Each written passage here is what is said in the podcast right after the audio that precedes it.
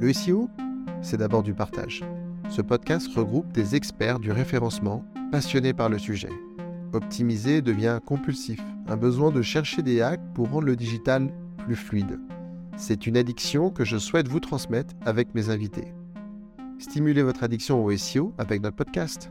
Et toc, c'est parti Bonjour à tous, aujourd'hui j'ai la chance d'être avec Thomas Casier. Thomas, tu es Head of SEO chez Meilleur Taux, merci d'être là. Merci à toi, merci à vous. Bon Thomas, écoute, c'est une joie de pouvoir disséquer avec toi le SEO et ton quotidien. Peut-être avant ça, tu peux nous faire une petite présentation rapide de ton parcours, de, ce que tu as dans ton bagage. Bah avec plaisir. Donc globalement, moi ça fait euh, un peu plus de 10 ans que je fais du SEO. Bah, ça commence à dater un petit peu. Donc euh, initialement, moi je viens du nord de la France, donc j'ai fait, euh, j'ai fait mes armes dans le nord, du côté de, Lille, plus précisément à Roubaix. Pas mal d'agences, euh, chez Altima en premier lieu, donc j'étais consultant, chef de projet, gravi un peu les steps au fur et à mesure. J'avais des clients du type Yellow Corner, Noroto et un tas d'autres. Et j'ai eu l'opportunité fin 2015 de partir sur Paris donc pour renforcer l'équipe SEO qui était déjà en place justement de la structurer et la faire grandir.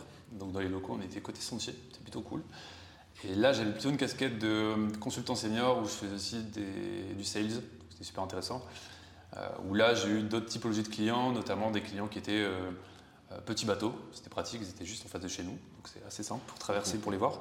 Et aussi une casquette sales sur le volet de Salesforce Commerce Cloud. Donc en fait, on s'était spécialisé sur Salesforce Commerce Cloud. Ce qui fait que j'ai eu beaucoup d'appels d'offres en, mode one-shot sollicitation, un méga fichier, 300 clients que j'avais trouvé, enfin prospects pour le coup. Je prenais mon petit baluchon, j'allais les voir, je tapais aux portes et, des fois c'est successful, d'autres fois pas. Donc euh, j'ai fait un peu mes armes là-bas. Du coup, ça faisait 7-8 euh, ans que j'étais dans le groupe Altima, puis par la suite Accenture, suite au rachat. Et je me dis, bah, je fais un peu le tour de l'agence, j'aime beaucoup, j'ai envie de voir ailleurs. Et je me suis dit, si je pouvais voir un autre secteur d'activité, lequel ce serait?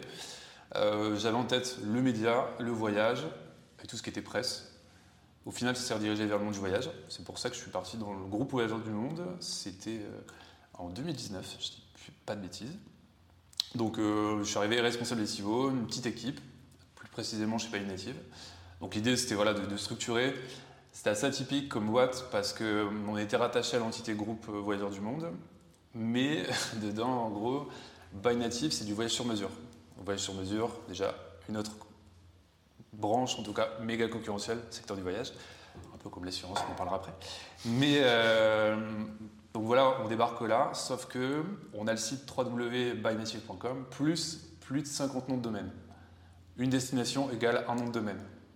Donc vous imaginez bien que. C'était il n'y a pas un nom de domaine, euh, Voyageurs du Monde aussi?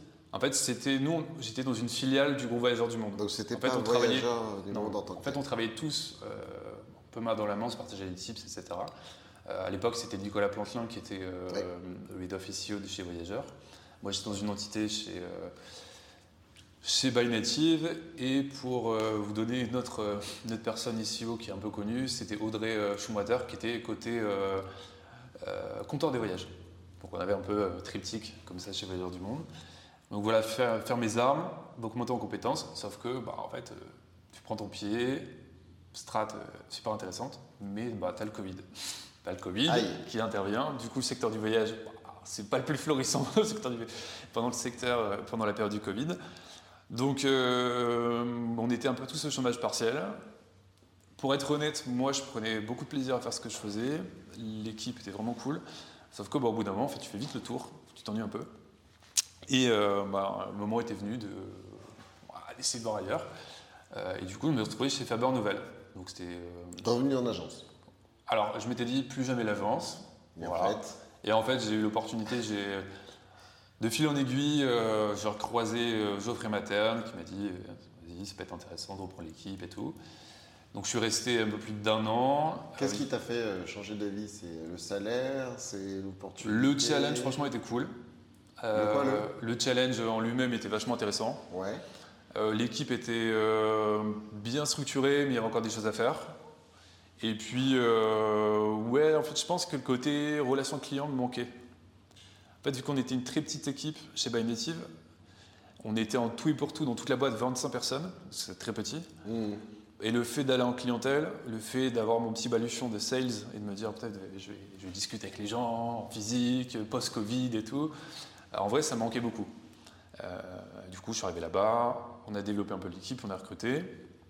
Et puis euh, arrivé euh, septembre 2021, voilà, il y a une restructuration qu'il y a eu chez, chez Faber Novel, m'a fait un peu prendre une autre direction, un peu malgré moi on va dire.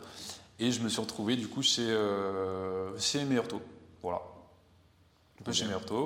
Euh, ça a fité avec euh, mon manager actuel et puis avec surtout le boss euh, qui s'appelle Guillaume Autier, avec qui ça s'est très très bien passé. Et Audrey, Nicolas, Guillaume, on les embrasse s'ils nous écoutent. Mais alors, du coup, on a, on a, la chance de t'avoir parce que tu vas pouvoir nous, nous, expliquer en fait qu'est-ce que tu comment tu mettrais en comparaison euh, le métier en agence, euh, le métier euh, chez l'annonceur Quelles sont, quelles sont l'attractivité de, chacun Où est-ce qu'on gagne mieux sa vie Où est-ce qu'on apprend le plus? Par quoi il faut commencer Par quoi il faut finir Par quoi il faut être au milieu enfin, Il y a plein de questions dans la question. Ouais, il y a plein de questions dans la question. Je vais essayer d'être didactique au maximum pour essayer de répondre. Alors, le plus simple, globalement, par où commencer J'ai envie de dire peut-être commencer en agence. Ouais. Peut-être ma réponse est biaisée parce que j'ai commencé en agence. Je sais que c'est très formateur. Euh, je trouve que la diversité des clients et le côté euh, très dynamique apporte énormément et, très formateur. On peut le retrouver, je pense, euh, in-house, mais il faut être dans un environnement qui est, qui est formaté pour intégrer ce genre de pratique. Donc là, c'est ce que j'essaie, je vous parlerai peut-être après, mais ce que j'essaie d'insuffler en tout cas chez Meurto, reproduire un peu le mode agence pour, mmh, pour mmh. avoir cette dynamique-là. Donc ouais, plutôt commencer euh, en agence. Après, euh, sur le développement perso, ce qui est plutôt cool, c'est que quand tu commences en agence, bah, vous êtes bien placé pour le savoir, mais tu commences avec un petit portefeuille, tu step up, tu as la possibilité de, gravir un peu les échelons, tu as un portefeuille de plus en plus gros, tu vas en clientèle, même la prise de parole en public, je trouve c'est vachement intéressant. Chose que tu dois nécessairement un peu moins faire, je pense, quand tu es in-house, en tout cas quand tu es euh, chef de projet, c'est souvent ton head-off qui prend le plus la parole. Euh, donc franchement, les profils euh, soit un peu plus juniors ou ceux qui sortent d'école, moi je dirais d'abord commencer par l'agence. Euh, après, ça ne correspond pas à tout, à tout le monde. Je sais qu'il y en a qui, aiment bien avoir des, horaires un peu cadrés. J'arrive à 9h, je pars à 18h, ça dépend des horaires des boîtes. Mais... Ça, c'est quoi? C'est in-house ou c'est l'agence? C'est plutôt in-house, tu vois, de dire. Même si je ne respecte pas du tout ces horaires-là, je ne suis pas vraiment d'horaire. mais en tout cas, voilà, en agence, je sais que j'ai fait beaucoup de charrettes euh, pour les bonnes raisons. C'est formateur, je trouve. Et puis ce que j'expliquais euh, un peu en off juste avant, le fait de te dire, OK, euh, je vais partir, j'ai un appel d'offres qui, est en Suisse, quand j'étais, quand j'ai dû taffer pour, pour Columbia, de dire bah, je vais aller les voir, ils ne me connaissent pas, je vais juste les convaincre par rapport à mon expertise et on me donne l'opportunité de le faire et de prendre, comme je le disais tout à l'heure, mon petit baluchon de, de sales, SEO, consultant. Ça, je trouve ça vachement cool. Chose que tu peux un peu moins faire, que tu fais quasiment plus d'ailleurs, quand tu es, euh. Par contre, à l'inverse, euh, le côté je creuse l'info, je peux aller un peu plus loin dans ma stratégie, je vois ma stratégie naître, se développer et voir les effets directs euh, de bout en bout, d'avoir les relations avec les, développeurs, les relations avec les UI, UX, tu peux te poser à côté, tu peux voir tes projets qui sont un peu connexes. Ça, tu l'as davantage quand tu es in-house. Euh, j'ai envie de dire, la version presque idéale, c'est quand tu es en agence et que tu es balancé euh, chez l'annonceur. Donc typiquement, euh, tu t'assis, tu es, vraiment intégré à l'équipe. Et c'est pour ça que quand j'étais en agence, c'était un format que j'essaie de promouvoir vachement, le format régie. Pour moi, le format régie, il est vraiment cool, puisque tu es au plus proche des équipes, tu peux t'intégrer au sein de l'équipe et tu peux surtout déployer à 100% ta stratégie. Il n'y a, rien de pire, je pense qu'on est plein de ici au ça. Rien de pire de faire un appel d'offres, passer beaucoup de temps, de délivrer des choses, de faire le cadrage et que ton cahier des charges reste sur un compte bureau parce que bah, il y, a des priorités, il y a des sprints, il faut prioriser, etc. Alors que quand tu es in-house, bah, tu peux faire un peu de lobbying, on va pas se mentir, hein. tu peux faire du lobbying, tu t'entends bien avec le dev, le dev est sensibilisé parce que toi au quotidien tu fais de la sensibilisation par rapport au SEO, et du coup, bah, peut-être ton ticket peut passer un peu plus haut. Super intéressant. Moi, je trouve qu'en effet, euh, il y, a un pan de notre métier dont on ne parle pas du tout. Euh, parce qu'il est d'ailleurs assez compliqué à, craquer, c'est euh, l'évangélisation du SEO en agence, et enfin, Ah, euh, pardon, l'évangélisation du SEO vis-à-vis de son client, qu'il soit interne hein, pour toi, ou qu'il soit, euh, que ce soit ton vrai client parce que tu es une agence. Euh, comment, comment tu. Alors, je pense que je, je- je devine que chez Merto, ils sont assez sensibilisés au SEO nativement. Je crois pas. Je, je- dis ça complètement au doigt mouillé, mais je pense pas que tu aies dû batailler comme va un fou pour leur expliquer l'importance de Google malgré tout. Mais est-ce que tu peux nous en parler un peu de ça? En plus, tu parles de sales. Comment tu, comment tu dis à quelqu'un Écoute, gars, moi, je veux bien que ça t'intéresse pas tant que ça, le SEO, mais en vrai, c'est un énorme levier complètement fat. Ouais. Euh, arrête de penser SEA, euh, pense euh, crawl, pense budget crawl, pense SEO, et je vais t'expliquer pourquoi c'est important. Comment on transmet ça, qu'on soit en agence ou qu'on soit sur un client interne, pour, faire bouger les lignes et dire, ok les gars, le produit c'est important, mais le SEO aussi. En fait, ça va dépendre à qui tu t'in- enfin, à qui tu t'adresses. Je pars du principe que quand tu vas t'adresser, je prenais tout à l'heure, euh, quand tu t'adresses en interne à des gens qui vont prod, développeurs, UX, créateurs de contenu, etc., je pense qu'ils sont plus facilement sensibles au SEO. Ils voient l'impact direct. Ils sont au quotidien sur le site, ils voient les complexités du CMS, ils voient euh, l'impact et les demandes concrètes que tu fais via des tickets, que ce soit Jira, Redmine, peu importe la plateforme de ticketing. Donc là, je pense qu'ils sont très sensibles et c'est beaucoup plus simple de les sensibiliser. Typiquement, nous en interne, euh, on fait de plus en plus des revues de tickets avec les product managers pour les embarquer. Je parlais de sponsors tout à l'heure. Pour moi, c'est indispensable d'avoir des sponsors en interne pour faire de la promotion, non pas pour dire c'est important de faire du SEO. Je pense que tout le monde est plus ou moins sensible parce que bah, quand tu regardes le ROI SEA versus du SEO, bah, pas être mathématicien pour dire en fait on va faire plus de SEO parce que c'est méga rentable, la marque se fait davantage sur du SEO. Donc là c'est assez basique ce que je raconte, mais c'est un fait et c'est très factuel. Par contre, quand tu dois sensibiliser les gens et quand tu as un backlog de tickets qui est monstrueux, le fait euh, en interne, on fait des, ce qu'on appelle les lunch and learn. Donc, euh, on va présenter certains métiers. Donc là, on l'a fait avec notre équipe, de démystifier un peu le SEO. Il y a plein de buzzwords, euh, crawl, tu en Vous as êtes combien là chez Arto pour euh, justifier un... Alors, dans les bureaux, place de Clichy, donc là au siège, on. Je vais pas dire de bêtises. Alors, on va dire entre 100 et 200 personnes. Ouais, donc ça, tout le monde ne peut pas connaître le métier de son voisin. Voilà, surtout que euh, au siège, tu vas avoir des, euh, de la comptabilité, tu vas avoir euh, des, des développeurs, comme je disais tout à l'heure, tu as des métiers marketing, mais tu as aussi le produit en lui-même. Tu vois, en gros, les responsables produits, c'est ceux qui sont en relation avec les prestataires externes. Donc avec euh, Est-ce qu'ils sont adulés un peu, les responsables produits? Est-ce que le produit, c'est comme chez Amazon, c'est le Graal Ou plutôt chez Apple, on va donner un autre exemple? Non, Chez Apple, le produit, tu vois, c'est eux qui ont toujours raison. Quand je dis produit, en fait, c'est plutôt. euh, quand je, enfin, je reparlerai un petit peu de l'organisation, mais c'est plus, euh, par exemple, l'immobilier, ou l'assurance emprunteur, ou euh, Ouais, le crédit ça. consommation.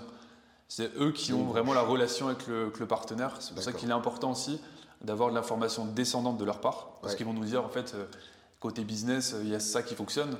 Nous, en interne, on va venir avec notre titre de mots-clés, on va dire, ah, en fait, non, euh, nous, on va faire une campagne sur tel truc, tel truc. Ils vont dire, bah ouais, mais les gars, en fait, euh, ça fait zéro bise. Donc, le fait d'avoir ces relations en interne et de challenger et de se remettre aussi en question en tant que SEO en disant, en fait, moi, mon audit, elle est peut-être cool, j'ai peut-être trouvé les meilleurs mots-clés, euh, il y a zéro compétition, bah ouais, mais mon gars, bah derrière, tu vas pas faire de transfo, tu vas pas faire de lead. Donc, nous, on essaye en tout cas de sensibiliser, comme je parlais tout à l'heure, sur cette notion-là en disant on va vous créer du contenu et la porte d'entrée contenu est très simple parce qu'elle est plus facilement compréhensible.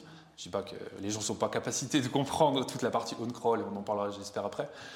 Mais c'est une porte d'entrée qui est très simple. On a créé X contenu, ça fait X, euh, X trafic et X lead en bout de chaîne.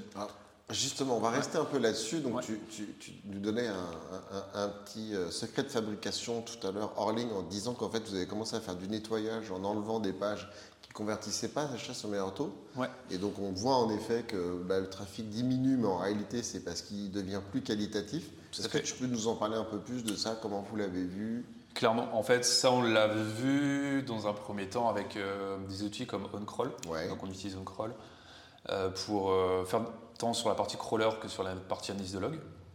Euh, donc, euh, Comment on voit qu'une page. euh, on regardait typiquement sur la partie euh, sur LinkRank, sur le nombre de liens qu'elle reçoit, sur le nombre de, de hits qu'elle va avoir de façon journalière ou sur une période de 45 jours. C'est la période que, que définit OnCrawl. Et à partir de là, en partant du principe, en croisant plusieurs datas, en disant OK, la page est présente, elle est peu hitée, il y a très peu de liens qui viennent sur la page, on ne fait pas de SEO visite, la position elle est, très neutre, elle apporte rien en plus à l'écosystème global. Au contraire, elle cannibalise euh, mon, écosystème de sites. Je prends l'exemple très concret, par exemple sur meilleurtaux.com, euh, on a à peu près 15 000, 15 16 000 pages. Quand tu regardes dans la partie on-crawl sur le volet euh, InLink, on a donc InLink pour, pour schématiser, c'est les typologies de pages qui envoient le plus de liens sur, sur le site. 80% des pages sont des pages d'actualité. Mais Orto a un historique de malade. Euh, sur le site, il y a des pages qui datent de, parfois de 2010. Donc c'est un histo assez monstrueux. Et euh, on part du principe qu'une euh, news qui est surtout une, une news de 2010 a plus vraiment d'actualité, elle s'est périmée. Il y en a certaines qui sortent du lot parce qu'elles sont un peu evergreen. Donc celle-ci, on, l'a observé. Donc on a vu ce premier, ce premier état des lieux. Deuxième point, c'était de dire, OK, j'ai 80% de mes pages d'actualité qui génèrent le maximum de liens. VS, quelles sont les vraies pages qui diffusent de l'autorité? Et le croisement de ces deux datas vont nous faire prendre conscience en disant OK, cette page-là, je peux la supprimer sans risque parce que je ne vais pas me tirer une balle dans le pied sur mon trafic. Et en plus, ça ne va pas négativement impacter ma diffusion de mon PageRank ou mon InRank pour reprendre la, donnée de OnCrawl.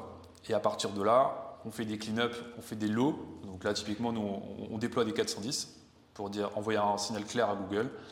On a fait quelques 300 parfois, mais on privilégie les 410 et on fait des bulles d'URL, souvent c'est 500, 600 URL, que l'on va cleaner en 410. On laisse passer deux semaines, trois semaines, on voit ce qui se passe, et après on itère. Donc là, on l'a déjà fait, euh, c'est une campagne qu'on a menée euh, depuis. Euh, c'est assez régulier, on le fait quasiment tous les mois, on observe, on analyse et, on clean, mais c'est un chantier assez récurrent. Et ça, c'est super intéressant parce qu'on a vu une rediffusion, une reventilation de l'InRank sur des pages qui ne l'étaient pas du tout précédemment. Donc ça, je te parle du 3W, mais en fait, on a beaucoup, beaucoup de sites dans l'écosystème. On a le comparateur assurance aussi, on a les sous-domaines de meilleur taux, on a placement, on a énergie, on a banque. Donc c'est assez titanesque. Donc ça, c'est quelque chose qui, euh, c'est vraiment un travail de fond. Et pour reprendre un peu le fil et de ce qu'on disait tout à l'heure, typiquement, c'est le genre de choses qui est un peu plus complexe à évoquer quand tu discutes avec des C-level. Je ne dis pas qu'ils sont pas en capacité de comprendre, mais de dire, euh, en fait, on a cleané le site, on a supprimé 400 pages ou 500 pages, du coup, ça a fait une rediffusion de ta popularité sur telle et telle typologie de page. C'est un peu moins accessible que de dire, bah, on est passé de dixième à premier, où on a créé euh, un lot de 50 contenus et on a maintenu euh, la qualité de tes top pages, tu vois. Donc c'est un peu dans, cette veine-là qu'on essaie de travailler sur des outils comme OnCrawl. On passe beaucoup, beaucoup de temps avec leur CSM notamment qui nous accompagne et les équipes qui montent en formation, euh, enfin qui montent en compétences. Euh, et tu as la main sur les pages que tu veux supprimer ou il faut que tu passes par une prod euh C'est l'un des vrais avantages de meilleur taux, de meilleur taux en, en étant in-house, c'est que vu que hum, toute l'organisation a confiance en tout cas au SEO, on a la possibilité de faire passer, je ne dis pas tous les tickets, parce qu'il y en a, on va nous challenger, c'est évident. Mais euh, si on part du principe que c'est un vrai avantage de déployer telle typologie de tickets, ça va passer. Donc ça, c'est vraiment très cool. Je prends un exemple très concret. Tout à l'heure, je parlais de log, d'analyse, de typologie de page qui performe, de suppression. Là, on est en train de déployer euh, en ce moment les footers contextualisés. Donc typiquement, on avait un footer générique sur tout le site. L'objectif, c'est d'avoir la main et d'être autonome sur les footers contextualisés du, 3W et de tous les autres sites pour se dire, OK, dans mon silo IMO, je vais avoir qu'un footer qui sera immobilier. Dans la partie ADE, je vais avoir assurance emprunteur, pardon, euh, je vais avoir que des, euh, pages qui vont mailler vers cette typologie de pages. Donc ça, typiquement, c'est un, un, ticket qu'on a créé, on ne nous a même pas challengé, parce qu'on a réussi à montrer que ça allait avoir un impact positif de par les analyses de log et de par ces fameux graphiques dans, dans Ça, c'est très chouette quand même. Euh, et j'ai vu que tu as utilisé un, buzzword dans la préparation un peu de, notre rencontre, c'est le mot discover. Est-ce que tu peux nous parler un peu de discover? C'est quoi discover? Comment ça marche et l'impact que ça a sur Meilleur Taux? Alors Meilleur Taux, ce qu'il faut savoir, c'est que je parlais du 3W et du comparateur assurance. Là où Discover a le plus pété euh, sur nos sites, c'est Monevox. Donc Monevox, c'est vraiment un site de presse qui fait énormément de trafic. Je pense que 80% de son trafic est issu de Google Discover. Donc, euh, juste pour synthétiser, Google Discover, c'est euh, un algorithme qui est un peu à part de Google classique, Google Search, qui permet d'avoir un trafic incrémental monstrueux sur, sur nos sites. Donc, c'est quand vous swipe up sur, sur Android, c'est toute l'actualité que vous allez avoir. C'est un peu le pendant de Google News, mais côté, côté Android. et ça nous apporte une manne assez importante. Donc là, là-dessus, depuis l'année dernière, un peu plus depuis un an et demi, on fait en sorte d'augmenter progressivement le trafic, principalement sur Moneyvox. Ça nous fait une manne de trafic euh, assez, assez colossale. C'est parfois flippant parce que tu dis, quand tu regardes ton trafic. Donc, du, Discover plutôt sur Moneyvox, c'est ça que tu dis? Alors, plutôt sur Moneyvox, euh, puisqu'on arrive à avoir des pics euh, assez énormes. Euh, on tape les. ah, comment on fait justement pour avoir des pics assez énormes? Il y a, Alors, tu as, une recette Tu as des best practices, tu as des templates, on va pas arriver pas révéler à script ça. Non, globalement, tu as des formats de, de, pages, tu as des angles aussi. Il y a pas mal de patterns. Tu vas avoir euh, la taille de ton image, tu vas avoir un fort impact sur les temps de chargement, tu vas avoir euh, la longueur de tes contenus. Il y a beaucoup de tests aussi dans, Discover. Le mot d'ordre, je pense, dans Discover, c'est tester, tester, tester, tester la thématique qui va déclencher surtout l'affichage dans Discover. On s'est cassé les dents sur plein de, plein de thématiques. il s'avère que typiquement sur Discover, pour Moneyvox, euh, quand on tape sur du livret A, quand on tape sur du livret ou sur les primes de bienvenue ou ce genre de choses, euh, ça fonctionne très bien. Euh, il y a d'autres slugs qu'on a essayé d'adresser, comme l'assurance vie, comme d'autres produits, ça marche pas. Pourquoi? Ça pop pas. Ça pop pas pour la simple et bonne raison que peut-être Google a mis un autre site qui est peut-être plus relevant pour lui sur cette thématique-là. Et du coup, même si on bombarde et on publie régulièrement et on publie à fréquence, à fréquence constante, on n'arrive pas à déclencher de l'affichage. Donc ça, et, justement, excuse-moi, je suis très curieux. Du coup, euh, comment vous, vous gérez euh, le fait, parce que si, sauf faire de ma part, pour popper sur Discover, il faut quand même envoyer un peu fort en termes de nombre d'articles produits. Euh, je serais étonné que tu me dises, non, nous c'est du full IA, on relit jamais ce qu'on fait. Donc comment, comment ça fonctionne pour gérer autant d'articles Typiquement chez Monevox, il y a des journalistes pigistes, donc c'est vraiment c'est facile. Full humain, voilà, il y, a du rédac euh, qui, est, vraiment. C'est une équipe qui est à Rennes, qui on travaille beaucoup aussi. Euh, ils nous apportent aussi du contenu pour Meilleur Taux, j'en parlais un petit peu, parce que sur Discover, on, essaie un petit peu de déclencher sur, sur Meilleur Taux. C'est moins facile sur Meilleur Taux. Un peu plus compliqué. Euh, on n'a pas forcément la casquette site de presse, enfin site édito, donc c'est un peu plus délicat. mais on peut en parler tout à l'heure, on commence un petit peu à sortir la tête de l'eau. mais typiquement sur la partie création de contenu, on a des pigistes qui justement on insiste là où on a vu que les slogs fonctionnaient, ben, en fait on fait du test. Et ce qui est super intéressant aussi dans Discover, ce que je peux peut-être rajouter, c'est l'analyse en gros de ce qui déclenche les news. C'est la tonalité, ça va être euh, euh, moi, mon audience, parce que ça fonctionne aussi avec une audience particulière, euh, presque des personas, on pourrait dire mon persona, en tout cas mais mon audience cible, aime plutôt et clique sur mes visuels ou clique sur mon, sur mon post Discover quand c'est une approche plutôt négative, quand il y a des points d'exclamation, quand il y a des chiffres, quand il y a ce genre de choses. Donc toutes ces datas, on l'analyse et puis à partir de là, on ajuste un petit peu à la marge.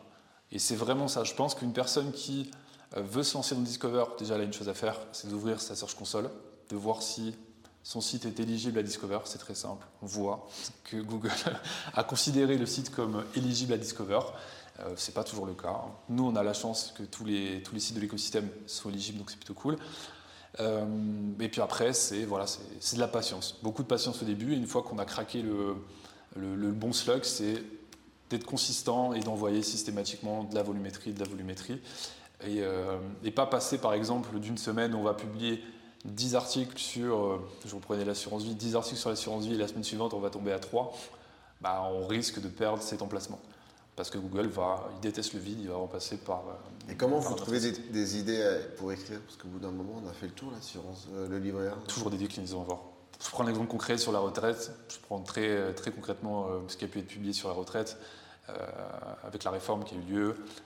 tu fais par rapport à l'âge prends les avantages de partir à 65 ans, 64 ans, 62 ans, quels vont être les impacts sur ta vie, sur ton pouvoir d'achat. Sur... Il faut juste avoir un peu de, un jeu de cerveau, entre guillemets, de prendre un pas de retrait, d'analyser, et je pense qu'on a la possibilité de décliner au maximum. c'est parfois compliqué au vu des... Quand tu as des pigistes, quand tu as des journalistes, moi je travaille plutôt en mode consulting avec eux sur ce volet-là, parce qu'ils ont déjà une équipe bien solide et ils ont une ancienne Marie qui vient du journal du net, donc elle avait aussi pas mal de bases sur le volet stratégie éditoriale.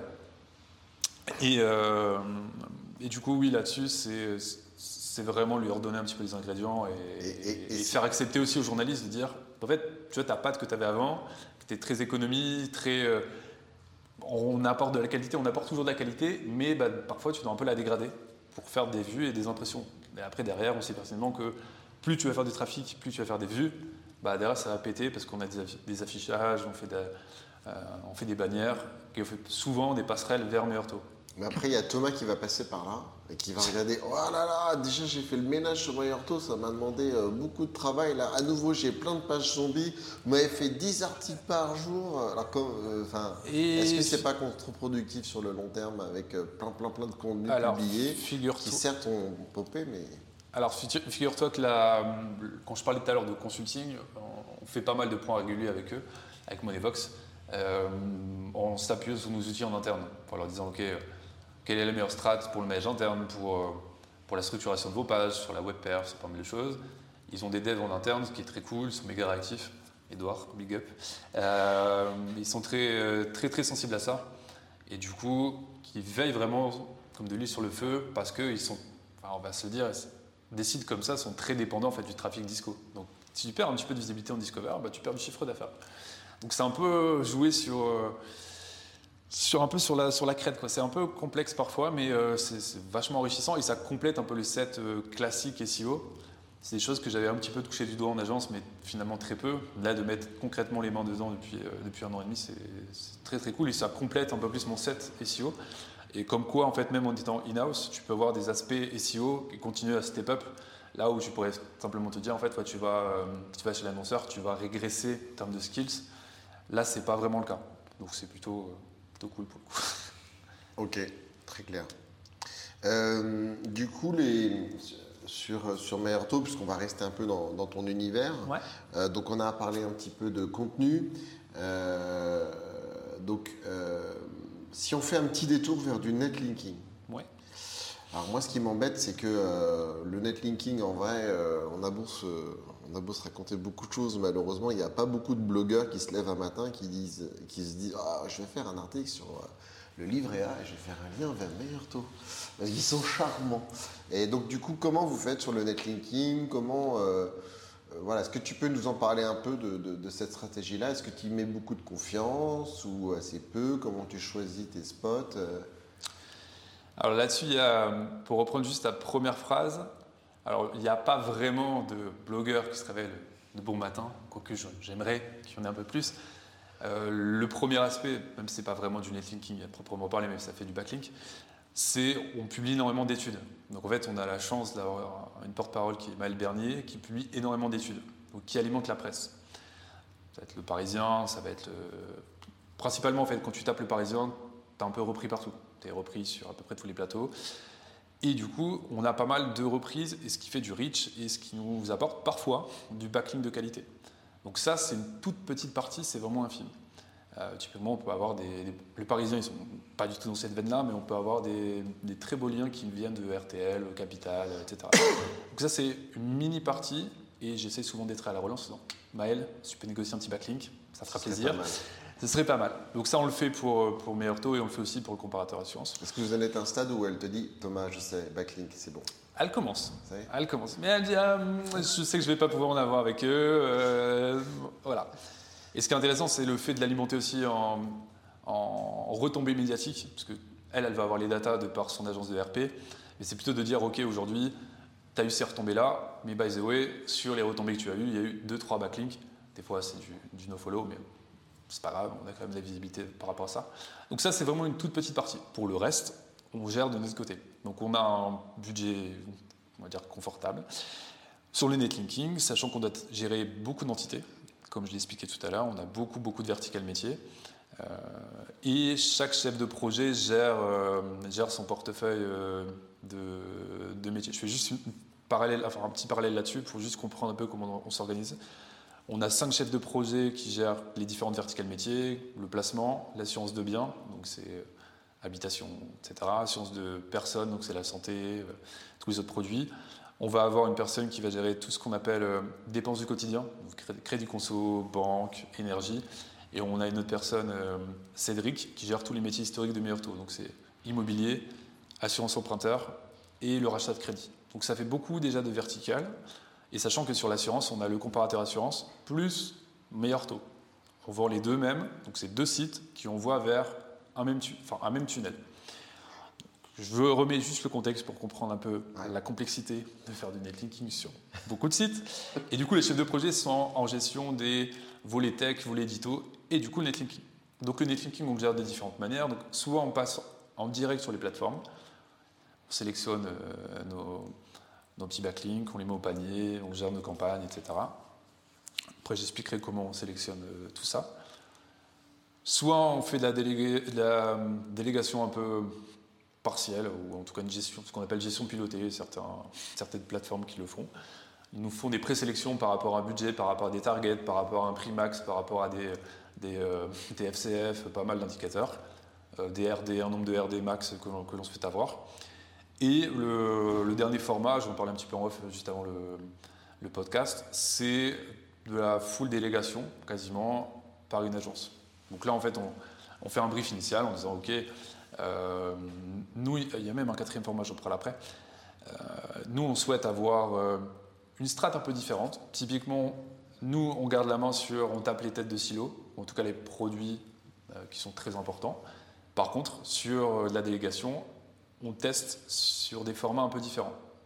Exemple, on travaille avec certaines régies presse pour faire de l'amplification, on teste des formats, euh, je ferai un rapide parallèle euh, avec l'exemple de la tribune après. Et l'idée, c'est, on le sait, au bout d'un moment, en backlink, ça s'essouffle, euh, ça perd en puissance. Et là, l'idée, c'est d'aller le réactiver, lui redonner un petit peu plus de jus en faisant un backlink pour lui redonner la puissance. Donc c'est ce genre de strat qu'on va déléguer un peu aux Backlink vers le backlink. Backlink vers la page typiquement pour, pour l'exemple de la tribune, j'ai mon, site qui a fait un lien sur, pour l'exemple de la tribune, qui pointe vers le comparateur assurance. Le lien a passé un an, il s'est déclassé parce qu'il y a eu beaucoup de publications entre-temps. Google, au bout d'un moment, voilà, le jus disparaît, etc. En tout cas, il est un peu moins puissant. L'objectif, c'est d'aller le réactiver pour dire, by the way, regarde, il y a quand même toujours du jus qui passe par cette page-là, donc c'est de retargeter de cette manière.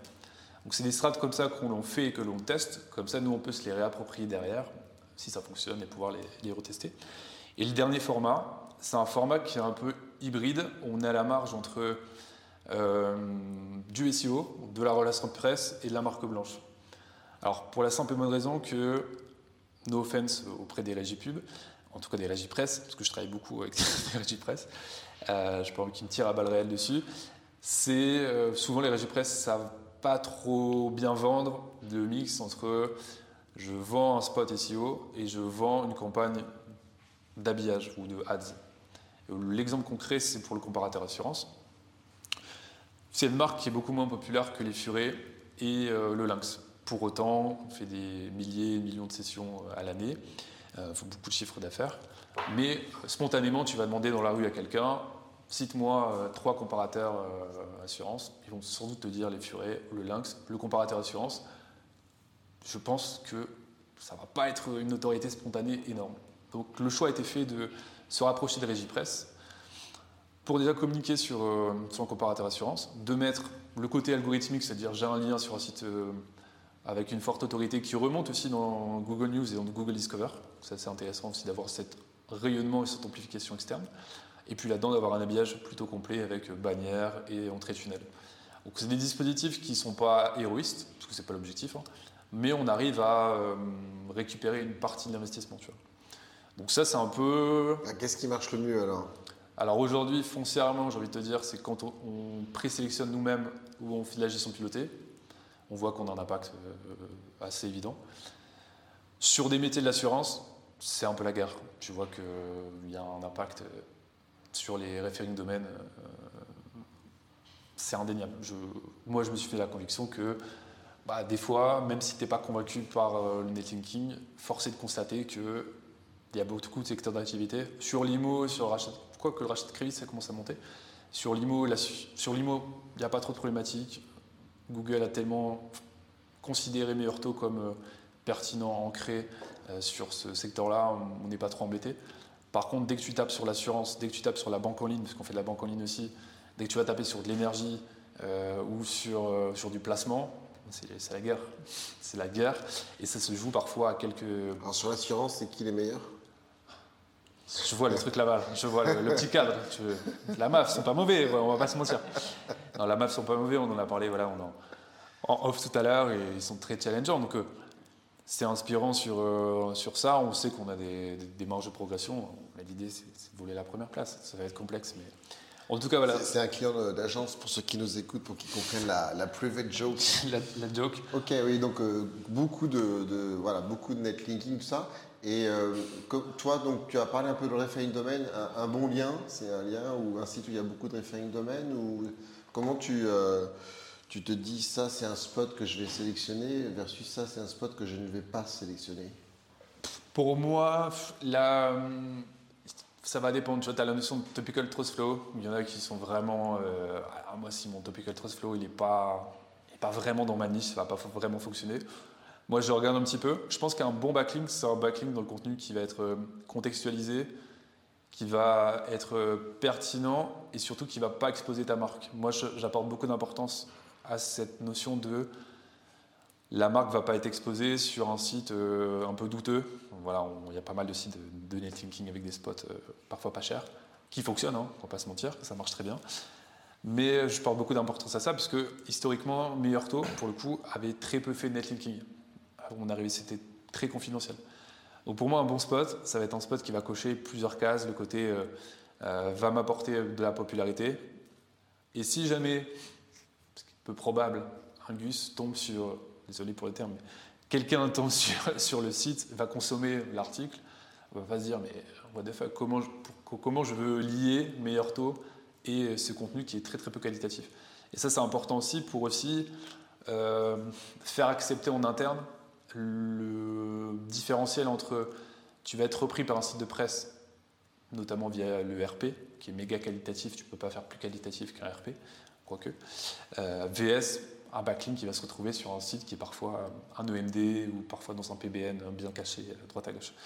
Donc pour moi, ça va être ça. C'est pour répondre complètement à ta question, pour moi, l'amplification et pour faire monter une page ou une tête de silo euh, sur, sur un domaine spécifique, ça va être, à mon sens, l'agrégation de différentes typologies de spots. Par exemple, ça va être euh, un bon lien, un bon lien euh, footer, pas trop en faire non plus. La diversification diversification des encres, j'apporte beaucoup d'importance. Pas faire le bourrin à chaque fois, faire assurance auto, assurance auto, assurance auto. voilà, euh, ça paraît très basique ce que je raconte. On le voit encore, ça, c'est marrant. Hein. J'en vois encore. Encore de nos jours, on voit des gens qui bourrinent sur l'encre, mais comme des psychopathes. C'est ça. C'est un peu épatant, mais bon. Donc moi je pars du principe que le ratio 80-20, la loi de Pareto, elle fonctionne très bien pour le netlinking. Je, je conseille Est-ce que tu, tu, peux nous faire un petit focus euh, sur euh, comment tu mesures euh, Parce que bon, là on a parlé de beaucoup de choses sur la mise en place. Et à un moment, il faut s'asseoir, on a enlevé des pages zombies, on a fait du netlinking, on a fait du discover, très bien. À quel moment et comment euh, tu t'assois, enfin c'est plus quel moment, euh, bon, souvent, mais à quel, euh, comment tu voilà, tu t'assois, tu regardes quoi pour regarder l'impact de ton travail? Et à un moment, on, sait, on, sait, bien que c'est difficile de, tout séparer pour dire ça, ça fait 6, ça, ça fait 12, ça, ça fait 30. Clairement.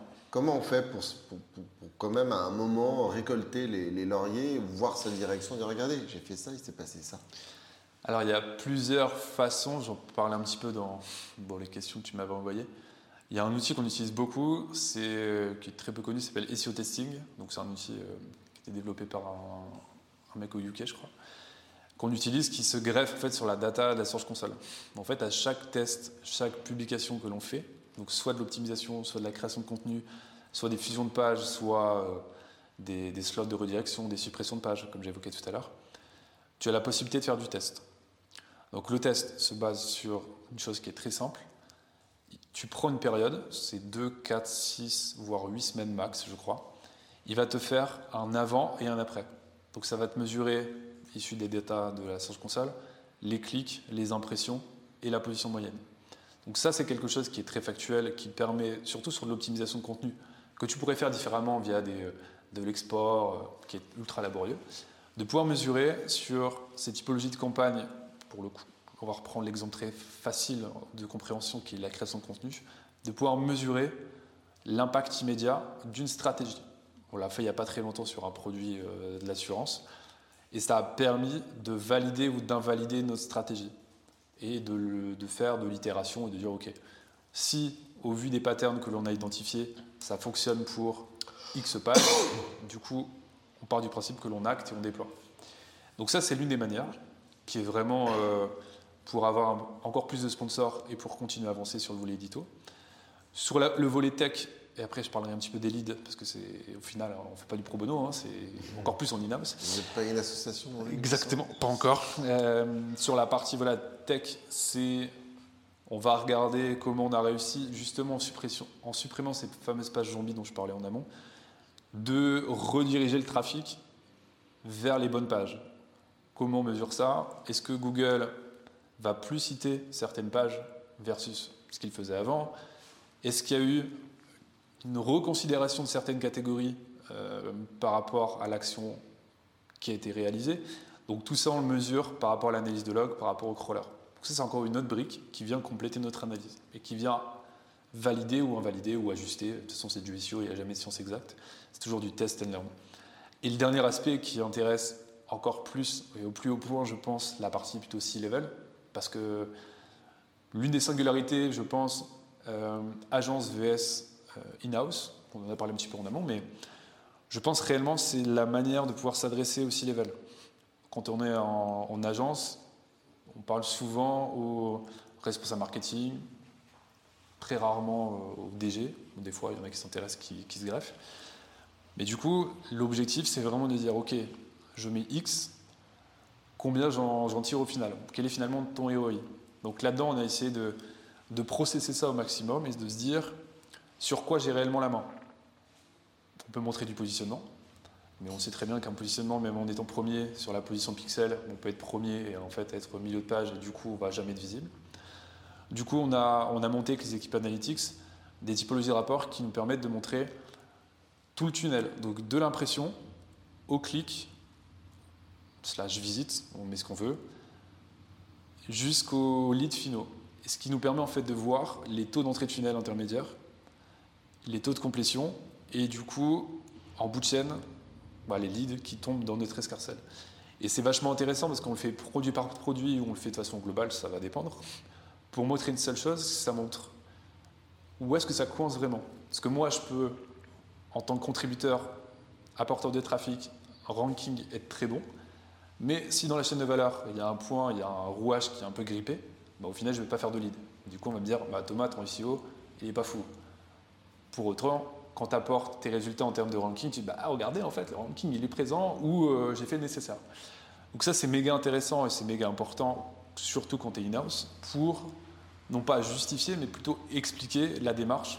Parce que bah, c'est très comptable quand tu fais les BP euh, en fin d'année, quand tu les re-challenge au milieu d'année, on te dit euh, bah, ok, on va te donner X, mais il faut que j'ai X en retour. C'est assez mathématique, mais c'est comme ça. Donc, ces typologies de reporting sont méga importants et sont bien calibrés pour aussi avoir un niveau d'échange qui est encore un level au-dessus. Donc tu vois, il y a différentes strates. Tu vas parler, et les PM vont regarder typiquement la partie euh, taux d'entrée tunnel. Les PM de dire, ah ok, en fait, à génération de trafic constant, à position constante, mon taux d'entrée tunnel se casse la gueule. Ah, peut-être, faut peut-être que je challenge mes maquettes. Ok, on fait un point avec les, les UX, on le challenge, on fait de la B-test. On a Caméléon, on fait de la B-test, on essaie de challenger. Et c'est du challenge constant, et ça on le fait depuis à peu près un an. On faisait un peu moins avant, mais on essaie de, monter en XP. Et la partie taux de complétion, j'ai presque envie de dire, moi là je peux plus rien. là où je peux encore contribuer, c'est sur la partie vraiment euh, euh, taux d'entrée tunnel. Je peux challenger, je peux dire ok, je peux consentir de mon texte SEO, peut-être le, mettre un peu plus bas ou faire des compromis, etc. pour favoriser les taux d'entrée tunnel. Euh, et euh, on, a connu le SEO tous les deux sans l'IA. Oui. on savait même pas ce que, enfin c'est pas qu'on savait pas, mais en tout cas ça n'existait pas dans, le métier du SEO. Maintenant on a l'impression qu'il n'y a que ça et limite d'ailleurs On parle de remplacer les agences par une IA qui dirait tiens, Merto, euh, modifie cette balise title. Bon, très bien. Toi, c'est quoi la percée de l'IA chez Meerto Est-ce qu'elle est importante ou est-ce que finalement ça n'a pas changé tellement tes habitudes dans les faits? Bah, L'IA est. Alors, elle est présente. On est une équipe de data scientists chez Meurto. On a cette chance-là, ce qui est plutôt cool. Euh, et aussi, Meurto fait partie du groupe Silver Lake. Donc Silver Lake, c'est énorme. Ils ont euh, notamment des groupes comme Expedia, Airbnb. Donc euh, on a l'opportunité d'avoir cet énorme écosystème florissant aux US. Et du coup, de par ces échanges, l'IA vient de fait dans les différentes discussions. Donc Là, c'est comme, je pense tout le monde, on a ouvert ChatGPT, on a fait des tests, on s'est dit ah c'est cool, ah, ça répond, c'est bien. Comment, on pourrait comment on pourrait l'utiliser Comment on peut le, mettre dans nos routines Aujourd'hui, nous, quand je dis nous, c'est purement au SEO. Euh, on l'utilise davantage avec des prompts pour, euh, essayer de d'un peu structurer nos, briefs pour nos partenaires. Donc on travaille avec beaucoup de, de prestataires de rédaction externes pour mieux structurer nos briefs. Donc on l'utilise de cette manière-là. On l'utilise, et ça c'est un peu embryonnaire, euh, c'est des petits tests que je fais de mon côté avec des outils comme N8N, donc N8N pour, pour travailler sur des, des workflows, l'automatisation. Pour dire, un exemple très concret, c'est j'ai euh, un texte d'entrée. Je prends un exemple pour essayer de, de parler au plus grand nombre. Je travaille pour un e-commerçant, admettons Sephora. Sephora, reçoit des fiches produits d'à peu près tous les parfumeurs de, France et de Navarre. Et pour ne pas avoir justement de la duplication sur, euh, sur ces fiches, doit les retravailler. Donc l'idée, et c'est un truc que je suis en train de tester, c'est dire dans les workflows euh, qu'on peut avoir sur une 8 ce serait de dire j'ai un fichier en entrée qui est un fichier type Google Sheet, je lui donne le fichier à manger brut, je lui mets le prompt, je le plug forcément à ChatGPT, et en sortie du workflow, ça me restitue un versionning qui me permet d'avoir un texte un peu alternatif, un peu différent. Là-dessus, il ne faut pas prendre pour argent comptant ce qui a été délivré, il faut vraiment essayer de challenger, il faut essayer de, faire réécrire. Jamais je prendrai un copier-coller pour le réintégrer sur le site. Donc ça, ça peut être une méthode qu'on essaie de travailler, surtout que euh, dans la création de contenu, on en parlait tout à l'heure sur la partie news, ça peut être très intéressant. Tu fais du sourcing, tu regardes un peu ce qui se fait dans la presse pour trouver des idées aussi. Donc, publie aussi énormément d'actualités sur, euh, sur Merto. Euh, ça peut être une vraie base en disant Ok, je vais synthétiser ce contenu-là pour faire ce qu'il faut retenir. Après, tu le retravailles à la mano. Donc, ça, c'est euh, ces différents angles qu'on peut avoir. Et en parallèle de ça, c'est le, les dernières moutures qui sortent là, de par, par ChatGPT 4 notamment, avec toute la partie code interpréteur. Pour moi, c'est vraiment la révolution de ce qui pourrait se passer prochainement. Si tu lui balances du code, il te fait l'interprétation, j'ai testé, tu lui balances euh, euh, des datas typiquement de la GSC, Search Console, sans rien lui dire, juste tu balances un fichier brut, et il te fait des propositions. Il va te faire des, euh, les mines, les max, des, des, suggestions en tout cas d'interprétation de ta data, pour faire des analyses un peu croisées. Et ça, je trouve qu'en termes d'accompagnement des chefs de projet, de prise de hauteur. Ou même tu mets un CSV de la, la Search Console? Tu balances un CSV, tu donnes rien d'autre. Il va réussir à comprendre les différentes colonnes. Il va se dire Ok, je vois qu'il y a des clics, je vois qu'il y a des impressions, je vois qu'il y a des positions moyennes, je vois X paramètres. Donc en fait, tout simplement, il va prendre ta première ligne, il va comprendre le contexte, il va comprendre que c'est des datas, il va te restituer quelque chose. Donc il te fait des suggestions. Par rapport à ton, fichier, je peux te proposer de faire euh, faire du siloing par rapport aux mots-clés que tu aurais pu balancer. Je vois qu'il y a pas mal de mots-clés qui sont, euh, euh, assez proches. Est-ce que je peux te créer un silo sur l'assurance emprunteur? Et après, tu réaiguilles. Donc ça, ça peut être super intéressant dans l'approche en se disant, je vais aller plus loin, je vais gagner en productivité. Donc ça, on essaie de l'utiliser davantage dans nos workflows et un peu ce que j'évoquais juste avant sur huitaine. Et puis sur la partie, euh, ça je l'ai testé il y a vraiment pas très longtemps, sur les plugins. Pour moi, le plugin de ChatGPT 4, il est assez monstrueux. C'est surtout sur la partie euh, euh, interprétation d'une URL.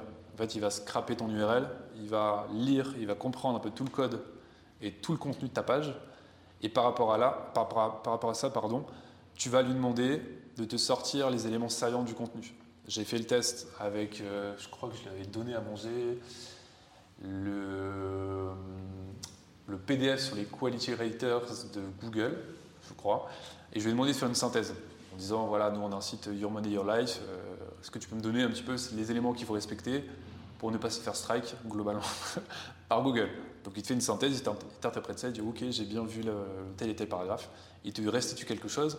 Donc c'est un accélérateur de temps pour les équipes, et en tout cas aujourd'hui on l'utilise vraiment de cette manière.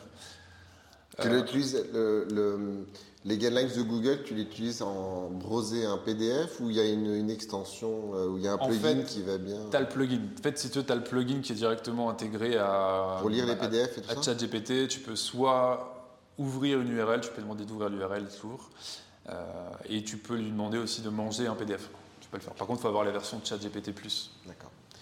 Donc ça, c'est plutôt cool. Et on s'y était un peu frotté avant, euh, c'était avant même la montée en puissance de ChatGPT, c'était l'année dernière. Je m'étais testé sur. Euh, un outil qui s'appelle Write Sonic. On s'était dit, on fait beaucoup de volumétrie sur du contenu, c'était un peu l'émergence, euh, euh, pour envoyer beaucoup de, volume, pour essayer de craquer, ce qu'on se disait tout à l'heure sur Discover. Comment je peux, de façon très smart, lui faire avaler, faire non pas du paraphrase ou du spinning, un peu à l'ancienne, qu'on pouvait faire. J'ai connu ces périodes sur annuaire, communiqué de presse non pas faire du spinning, mais un truc un peu plus propre, quitte à le retravailler par la suite. J'ai pas été méga, méga satisfait. Pourtant, on avait pris un abonnement, on l'a retourné un peu dans tous les sens avec l'équipe. Euh, de la qualité, en tout cas, des, des deliveries. Typiquement, il se basait beaucoup sur l'anglais pour restituer des choses en français. Donc, quand tu lui donnais des choses typiquement sur euh, euh, l'assurance vie, il te restituait quelque chose en anglais. Il mettait life insurance. Ou par exemple, tu parlais de je ne sais plus, j'avais fait un texte sur euh, le pétrole. il te retranscrivait le prix du baril en galion. en fait, c'était vraiment anglophone, c'était vraiment spécifique. Donc, c'était pas forcément idéal, idéal. Mais par contre, pour de la génération, de la structuration, pour avoir un template, d'avoir tes, euh, tes, headlines, de dire ok, j'ai un contenu, propose-moi des headlines qui sont les plus pertinentes pour structurer mes H2 typiquement dans un contenu, on essaie de l'avoir et c'est facilitateur pour nos rédacteurs. On, a, comme ça, on, a appelé ce, podcast euh, ETOC parce que j'ai toujours euh, eu la sensation euh, inavouée que le, le SEO c'est un peu compulsif. C'est-à-dire qu'à un moment où moi j'ai envie de tout optimiser, même dans ma vie perso, parfois ça, je sens que je, qu'il faut que je me soigne. Est-ce que toi tu pourrais nous dire, est-ce que c'est un peu compulsif chez toi dans le sens qu'est-ce qui Qu'est-ce qui, dans ton, quotidien, devient un petit peu une marotte euh, Est-ce qu'il y a des choses vraiment où tu, tu lâches pas, quelque chose qui a beaucoup d'importance pour toi ou pas spécialement? Je, je, je, vois un point particulièrement, c'est le maillage interne. Je trouve que c'est un truc qui est tellement sous-côté dans le SEO. On parle de netlinking, on parle de contenu, on parle de tech. Mais en fait, il y a des articles sur netlinking, il y a, sur maillage interne, pardon. Mais c'est un truc, j'espère que je ne rends pas trop fou les équipes mais c'est un peu mon, mantra de dire à chaque fois, tu as pensé à faire ton maillage interne, regarde, tu as passé des links, regarde, tu... Et c'est un truc que je, regarde assez, régulièrement. Parce que je sais très pertinemment que un bon contenu, si tu n'as pas un maillage interne qui est aux petits oignons, ce sera inefficace au possible. Et par rapport à ça, je regarde énormément la notion de striking distance. Par exemple, c'est euh, une fois que tu as lancé ton contenu, ton contenu il va être quatrième ou entre les quatrième et dixième place. Comment tu fais pour craquer un petit peu ce plafond de verre et passer les top 3 typiquement? Bah, Parfois ça va passer par le maillage interne. Donc je parlais tout à l'heure de l'outil SEO Testing ou même tu peux le faire sur SEMrush. Euh, tu prends tes, euh, positions 4-10, tu regardes à peu près les mots-clés qui sont associés. Ah bah en fait ce mot-clé là je l'avais peut-être pas mis dans mon maillage interne, euh, c'est un mot-clé qui n'est pas forcément associé à cette top landing page. Euh, je vais augmenter le maillage interne. Et souvent, ça débloque des situations, ça débloque des choses sans forcément mettre des milliers d'euros, c'est juste de, l'huile de coude. Et c'est des, typiquement des routines qu'on décide de mettre en place tous les, tous les mois. Euh, j'ai fichier striking distance. des fois, c'est pas vraiment tous les mois, c'est tous les mois et demi, mais bon, voilà, on essaie d'être assez rigoureux là-dessus, mais euh, je pense que c'est mon truc. Mais interne. Et puis, euh, puis ouvrir au maximum les, les données, je parlais de on-crawl tout à l'heure. C'est le genre d'outil où tu peux vite te perdre, mais tu peux vite faire des choses incroyables. C'est un peu les outils, euh, parfois, je ne vais pas dire all-in-one, mais euh, les outils où tu ouvres le capot, tu dis Ah ouais, en fait, j'avais pas vu ce truc. Ah ouais, en fait, ça c'est fou aussi. Ah ouais, en fait. euh, essayer d'en restituer euh, un truc qui est digeste pour l'équipe et surtout qui est opérationnel. En fait, moi, mon, mon objectif, c'est. à la limite, si j'étais freelance, dire, ok, on va travailler dans tous les sens, euh, t'es en roue libre un peu. Tu ah. Là, l'objectif, c'est de pouvoir aussi restituer un truc que tu aurais observé de ton côté pour que ce soit applicable et qu'il y ait un process. Que tout le monde fasse la même chose de façon processée. Sinon, tu te retrouves avec euh, 10 fichiers différents. Ah ouais, en fait, j'ai vu ton truc, c'est stylé, mais euh, moi, j'ai fait cette méthode-là, moi aussi. euh. Ah, mais les gars, c'est pas applicable, c'est pas suivable dans le temps. Donc, c'est essayer de trouver euh, ce qui fonctionne, d'ailleurs, sur le maillage interne, de le processer, de répéter, d'analyser, et puis euh, de mesurer la perf sur la partie. euh, je parlais tout à l'heure de l'outil, j'ai encore. Ils vont me devoir des royalties SEO testing, mais de- SEO testing sur la partie vraiment analyse des perfs. C'est. Thomas. Un grand merci. Merci à toi. Hyper intéressant. Merci à vous. Moi, j'ai appris plein de choses et euh, voilà, c'est vraiment euh, toujours un plaisir de recevoir des, des intervenants de qualité qui nous livrent euh, un peu leur, leur quotidien, euh, voilà, sans, sans bullshit euh, concret, tout ça. Donc, On on, essaye, te on remercie beaucoup d'être passé sur le grill. Merci beaucoup. À bientôt. À bientôt. Ciao. Merci pour votre écoute. N'hésitez pas à partager et liker ce podcast pour le faire vivre auprès d'autres personnes, d'autres SEO compulsifs.